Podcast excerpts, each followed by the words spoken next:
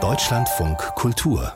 Buchkritik wenn Archäologen oder Frühgeschichtler reden über das, wie unsere Vorfahren gelebt haben in der Steinzeit oder in der Bronzezeit, dann sind in den Köpfen häufig Männer diejenigen, die die Hauptrolle spielen. Welche Rolle aber haben die Frauen gespielt? Das will jetzt ein neues Sachbuch klären mit dem Titel Mütter Europas, die letzten 43.000 Jahre. Das stellt die Frauen in den Mittelpunkt der europäischen Frühgeschichte. Geschrieben hat es die schwedische Wissenschaftsjournalistin Karin Beuys. Und äh, rezensieren wird das unser Rezensent Michael Lange. Herr Lange, guten Morgen. Guten Morgen. Was unterscheidet denn die Geschichte der Mütter Europas von der Geschichte der Väter? Eigentlich gibt's bisher nur die Geschichte der Väter Europas. Das ist das Interessante, denn die Archäologen Ende des 19. Äh, und Anfang des 20. Jahrhunderts, das waren alles Männer und die Funde, die sie gemacht haben, das waren so die wichtigen Funde, mit denen man erstmal die Geschichte versuchte zu rekonstruieren.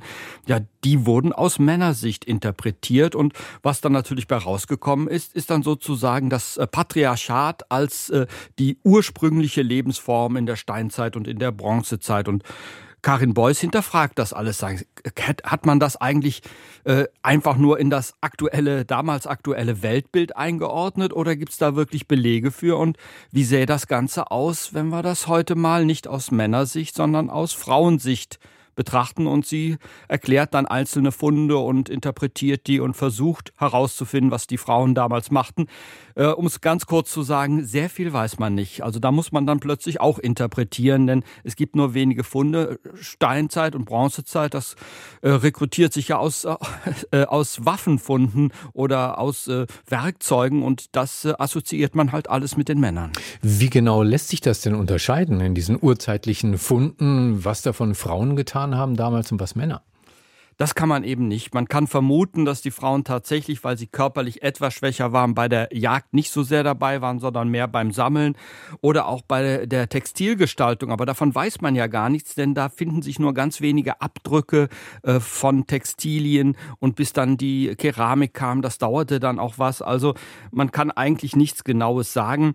Äh, und das Interessanteste sind eigentlich ähm, Grabstätten oder eben Abbildungen. Und äh, ein Beispiel für so eine Abbildung ist ja äh, sehr bekannt, die Venus von Willendorf. Das ist so ein kleines Püppchen, das passt so gerade in der Hand und das zeigt eine, ja, eine sehr dicke Frau. Mehrgewichtig, sagt man heute. Ja, wirklich. Äh, die hat, äh, leidet unter Adipositas, wie der Mediziner sagt. Also, und zwar ganz extrem.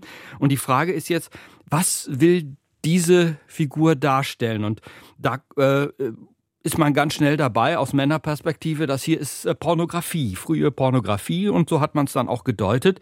Aber es gibt eben einige wenige Archäologen, die sagen halt, das könnte auch eine Form von Verehrung sein. Das, was man verehrt, stellt man übertrieben dar. Vielleicht auch die Verehrung einer besonderen Frau oder sogar einer Göttin. Auch das ist alles möglich und äh, die Karin Beuys stellt diese ganzen Erklärungen nebeneinander und kommt aber zu dem Schluss, das sind alles mögliche Erklärungen und ja, beweisen lässt sich davon leider nichts. Gibt es denn überhaupt so eine Art äh, europäische Urbevölkerung, von der wir alteingesessenen Europäer abstammen? Ja, da gingen eigentlich immer alle Europäer von aus. Äh, äh, in, dem, Im Nationalsozialismus wurde ja die, richtige, die Ideologie sogar darauf aufgebaut. Aber da kann man von ausgehen, dass dem nicht so war. Es ist tatsächlich so, dass es immer wieder Einwanderungswellen gab. Und, äh, und das beginnt auch das Buch sozusagen mit der ersten großen Einwanderungswelle. Und da waren die Ureuropäer, die auch nicht die Ureuropäer waren, aber mit denen fangen wir dann mal an, die Neandertaler. Und die wurden dann vom Homo sapiens Schritt für Schritt verdrängt. Das dauerte dann viele viele Jahrtausende. Und danach gab es immer wieder Einwanderungswellen aus dem Südosten oder aus dem Osten. Mit diesen Einwanderungswellen kam auch die Landwirtschaft nach Europa. Und jedes Mal, wenn so eine Einwanderungswelle stattgefunden hat, entstand eine neue Kultur. Und das beschreibt sie sehr schön.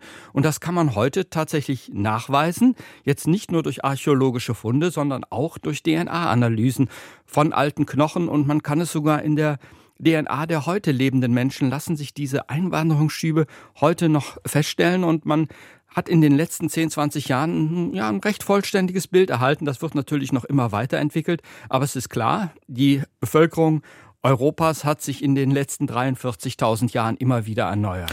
Bislang gilt das Patriarchat als äh, das herrschende Gesellschaftsmodell dieser Zeit. Wie ist das mit dieser Autorin? Legt sich die fest, ob Männer oder Frauen das Sagen hatten? Sie legt sich nicht fest und sie warnt sogar davor zu sagen, so jetzt haben wir erklärt, dass das äh, Patriarchat nicht die ursprüngliche Form ist, aber wir dürfen jetzt nicht den Fehler machen, wie einige feministische Archäologinnen, äh, die gesagt haben, äh, wahrscheinlich waren es die Frauen und dann haben, kamen irgendwann die Männer und haben uns die Macht entrissen. Äh, das ist genauso Spekulation, sondern sie sagt, wir müssen uns jetzt erstmal mit den neuen DNA-Daten zurücknehmen, mal schauen, was sagen die Daten wirklich aus und äh, man kann vielleicht so viel sagen, das Verhältnis von Männern und Frauen hat, wurde immer wieder neu verhandelt. Je nach Kultur war die Bedeutung der Frauen mal größer, mal kleiner, mal haben die Männer geherrscht, mal herrschte Gleichberechtigung. Ob es eine Frauenherrschaft je gegeben hat, äh, ist unklar, aber es ist nicht so, dass ständig die Männer über die Frauen geherrscht haben. Michael Lange, herzlichen Dank über das neue Sachbuch von Karin Beuys. Es heißt Mütter Europas, die letzten 43.000 Jahre. Übersetzt aus dem Schwedischen von Erik Glossmann, erschienen bei C.A. Beck, 252 Seiten. Kosten sie im Buchhandel 26 Euro.